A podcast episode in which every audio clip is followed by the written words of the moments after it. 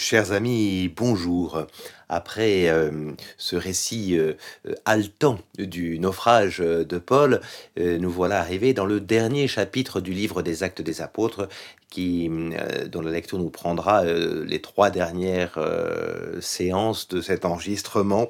Voilà, nous allons commencer par lire les 16 versets du chapitre 28, qui sont la suite du naufrage, et nous arriverons jusqu'à Rome même aujourd'hui. Hein, ça y est, le, bout du voyage euh, se fait pressentir. Euh, je prends avec vous donc le chapitre 28 euh, à partir du verset 1 tout simplement, hein, qui est la suite du naufrage d'hier. On nous dit une fois sauvé. Hein, le terme est important déjà, rien que là, ce terme de une fois sauvé, parce qu'il s'agit bel et bien de euh, d'un terme euh, salvifique. Et, je vous le disais hier, Paul a été sauvé du naufrage. Hein, et, euh, il y a cette, cette mort et cette résurrection véritablement hein, que représente symboliquement l'échappée de ce naufrage. Euh, nous apprit que l'île s'appelait Malte. Quelle chance hein, d'arriver à Malte, magnifique île, hein, bien évidemment. Les indigènes nous traitèrent avec une humanité peu banale. Et Luc euh, nous montre combien euh, l'ensemble de, de, cette humanité est, est prête à, finalement à accueillir l'évangile. Hein. Il y a une sorte de préparatio evangelica, comme on dit, à l'intérieur de l'empire. de l'empire, on a un monde qui est civilisé et donc on reçoit véritablement Paul et ses compagnons, avec euh, le centurion bien sûr, et puis tous les marins, ces 272 personnes, on les reçoit avec beaucoup d'humanité. Et notamment en faisant un grand feu qu'ils avaient allumé, nous dit-il, nous est-il dit, à cause de la pluie qui était survenue et du froid. Et il y a euh, on imagine bien hein, euh, dans, dans, quelques couvertures autour d'un grand feu ces hommes qui ont réchappé du naufrage. Et comme Paul ramassait une brassée de bois sec et la jetait dans le feu, une vipère que la chaleur en fit sortir s'accrocha à sa main. Quand les indigènes virent la bête suspendue à sa main, ils se dirent entre eux Mais pour sûr, c'est un assassin que cet homme, il vient d'échapper à la mer, et la vengeance divine ne lui permet pas de vivre. Mais lui secoua la bête dans le feu et n'en ressentit aucun mal. Il s'attendait à le voir enfler ou tomber raide mort, et après avoir entendu longtemps euh, attendu longtemps, voyant qu'il ne lui arrivait rien d'anormal, ils changèrent d'avis et se mirent à dire que c'était un dieu.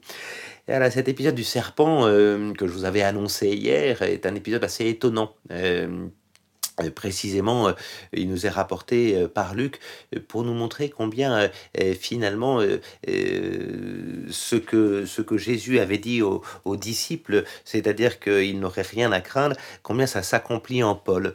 Pour avoir une sorte de, de, de, de cet événement, il nous faut retourner à, à la fin de l'évangile de Marc, qui est une fin un peu tardive, écrite tardivement, peut-être même encore après les actes des apôtres, c'est une, une fin qui a été euh, ajouté euh, à, l'évangile, hein, les, les, les, les, 12 derniers versets.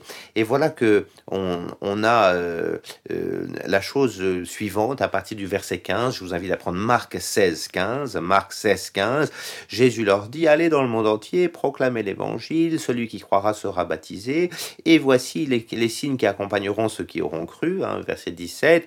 En mon nom, ils chasseront les démons, ils parleront en langue nouvelle, ils saisiront des serpents et s'ils boivent quelque poison mortel, il ne leur fera pas de mal. Ils imposeront les mains aux infirmes et ceux-ci en seront guéris. Euh, dans le discours de Jésus euh, après la résurrection, il y a l'idée qu'il y a plus que, le mal euh, n'aura plus prise, ici symboliquement par le serpent, n'aura plus prise hein, sur, sur les chrétiens, qui aura cette assistance divine. Et de fait, le fait que ces hommes qui sont autour, eux, qui sont encore dans leur, dans leur, dans leur paganisme, disent ce sont les dieux qui l'ont puni, hein, c'est le jugement, la vengeance divine, hein, il a échappé au naufrage, euh, il n'échappera pas à cette mort-là, un peu comme si le naufrage avait été pratiquement causé par lui, que c'est Dieu qui voulait sa mort, et comme il n'a pas réussi dans le naufrage, il, le fait mordre par un serpent. Vous voyez, la question du jugement divin. Et devant euh, ce jugement euh, un peu païen, ou cette conception païenne du jugement, Paul, lui, va vivre beaucoup plus simplement, sans, sans rien dire d'ailleurs hein, dans cet épisode. Il va simplement continuer à vivre. Le mal ne ne, le, tue pas, hein, le, poison ne le tue pas. Et du coup, vous voyez, il y a une façon de montrer que ce jugement divin, loin d'être cette conception païenne, il est bien au contraire hein, l'idée que le Christ continue d'accompagner dans l'épreuve ceux qui, ceux qui le suivent. Voilà. Euh, et, alors, si je vous ai lu tout à l'heure jusqu'à la fin du chapitre 16, enfin du discours de Jésus en Marc 16, c'est parce que vous le voyez, en Marc 16, on nous avait dit deux choses. Hein, euh, je reprends euh, cela. On nous avait dit d'une part, enfin Jésus disait, hein, c'est Jésus le ressuscité qui parle, et il avait dit d'une part, ils saisiront des serpents, euh, et juste après, ils imposeront les mains aux infirmes et ceux-ci seront guéris. On n'est pas étonné justement que juste après l'épisode du serpent, ce soit un épisode de guérison. Alors je lis avec vous à partir du verset 7, hein, nous sommes toujours au chapitre 28 des actes des apôtres.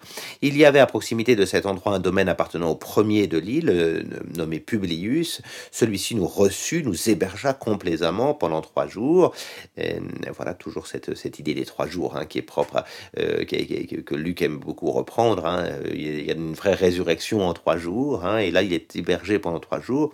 Et justement, le père de Publius, en proie, aux, fièvres, pardon, je, en proie aux fièvres et à la dysenterie, était alité. Paul alla le voir, pria, lui imposa les mains et le guérit. Vous voyez, euh, comme si ici, ce qui est prédit en quelque sorte par Jésus à la fin de l'évangile de Marc, et cette fin d'évangile de Marc, je voulais dire, a probablement été écrite après tous ces livres-là, donc indiscutablement, il y a, y, a, euh, y a des liens qui se font, hein, je n'ai pas le temps de vous les donner ici, mais indiscutablement, après la morsure de serpent qui ne fait aucun mal, euh, l'imposition des mains aux infirmes. Voilà. Alors, pourquoi est-ce que cet épisode nous est raconté ici euh, par, euh, euh, par notre ami Luc? Eh bien peut-être pour faire une sorte de grande, comme, comme, comme, on dit en littérature, de grande inclusion entre le début de son œuvre et la fin de son œuvre. Un des épisodes qu'il avait donnés au début de l'œuvre sont en quelque sorte repris à la fin de son œuvre. Et de fait, si vous reprenez le tout début de l'évangile de Luc, ou plus exactement le tout début du ministère public de Jésus, qu'il commence dans la synagogue de Nazareth au chapitre 4, on nous, est dit, on nous dit que l'un de ses premiers miracles, vous l'avez en 4.38, il est ainsi raconté. Hein, partant de la synagogue, Jésus entra dans la maison de Simon, Luc 4.38. La belle-mère de Simon était en proie à une forte fièvre. Vous voyez, on a exactement les mêmes types de, vocabulaire. En proie à une forte fièvre. Il faut dire que Luc est médecin, hein, et donc il est très attentif au diagnostic médical. Donc il nous parle de cette proie de la, forte fièvre. Voilà, comme pour le père de ce Publius. Alors dans un cas c'est la belle-mère, dans le cas c'est le père. Hein, et se penchant sur elle, il menaça la fièvre et elle le quitte. Hein, et voilà. Donc euh, vous allez avoir véritablement là aussi l'idée que euh, Paul va être plus fort que la fièvre comme Jésus a été plus fort que la fièvre dans un cas celle d'un père dans l'autre cas c'est la fièvre d'une belle-mère et, et, comme et, juste après au verset 40 toujours au chapitre 4 de Luc on nous est dit que au coucher de cela et tous ceux qui étaient atteints de qui avaient des maladies atteints de maux divers on lui amenèrent et il lui imposa les mains. L'imposition des mains, c'est Jésus qui l'a fait aux malades et c'est Paul qui la poursuit.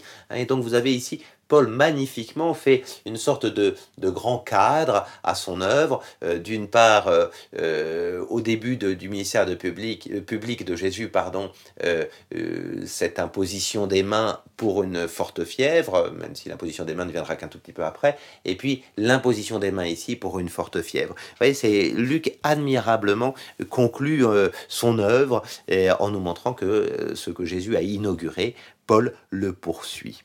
Voilà. Et puis, euh, nous est-il dit, après cette, euh, cela, on nous dit sur quoi les autres malades de l'île vinrent aussi le trouver et furent guéris. Comme pour Jésus. Hein. Après la belle-mère, d'autres malades. Ici, après le Père, d'autres malades. Ainsi nous comblèrent-ils de toutes sortes de prévenances et à notre départ, nous, nous pourvurent-ils du nécessaire? Voilà. Alors, euh, ce départ, il aura lieu quand? Verset 11. Au bout de trois mois, nous prîmes la mer sur un navire qui avait hiverné dans l'île. Hein, c'était un bateau alexandrin à l'ancienne des Dioscures. Vous voyez, il y a toujours ce monde païen qui est là avec ses divinités, hein, Castor et Pollux. Hein, les Dioscures, ce sont les, dieux de, Rome. On, les a encore tous les deux qui nous accueillent quand euh, euh, on monte sur la colline du Capitole, euh, à, côté de, à côté de la Rapachis, hein, pour arriver sur cette place magnifique de, de Michel-Ange, vous avez les Dioscures. On est vraiment déjà dans le monde de Rome, mais on, on pressent ce monde païen à convertir, hein, à évangéliser pour qu'il sorte de son paganisme.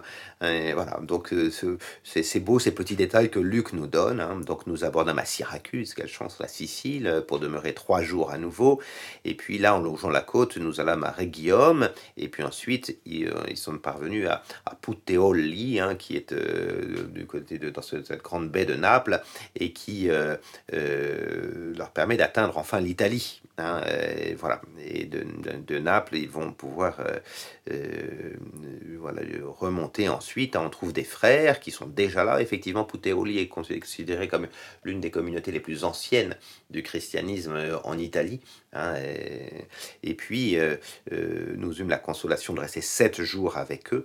Et c'est ainsi que nous arrivâmes à Rome. Hein. De fait, ils vont partir à Rome avec ses frères qui vont les accompagner. Hein. Tout ça, Paul est toujours prisonnier, mais vous, savez de, ce, de, cet emprisonnement, probablement le centurion le laissait assez libre de ses mouvements, ayant confiance dans ce que Paul avait fait. Puis un citoyen romain ne peut pas ainsi s'échapper euh, sans, sans, se mettre, euh, cette fois-ci, vraiment en, en, crime de lèse-majesté vis-à-vis de César, à partir du moment où il en a justement appelé à César.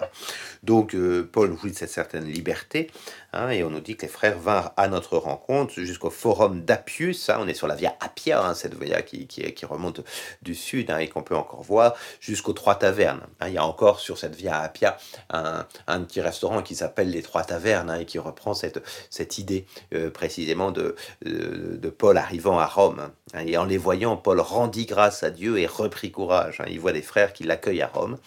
Et de fait, euh, euh, on arrive à Rome par cette via Appia, vers le, par le sud. Hein, et, et, quand nous fûmes entrés dans Rome, on permit à Paul de loger en son particulier avec le soldat qui le gardait. Là aussi, c'est une... Euh, c'est un privilège du citoyen romain que de pouvoir, une fois qu'il s'est constitué prisonnier en attente du jugement, euh, vivre en privé à partir du moment où euh, il, y a, un soldat qui, euh, qui, va, qui va le garder. Hein, et voilà, donc on a vraiment cette arrivée à Rome. C'est c'est très heureux cela, hein, voyez-vous, cette arrivée à Rome que l'on a ici.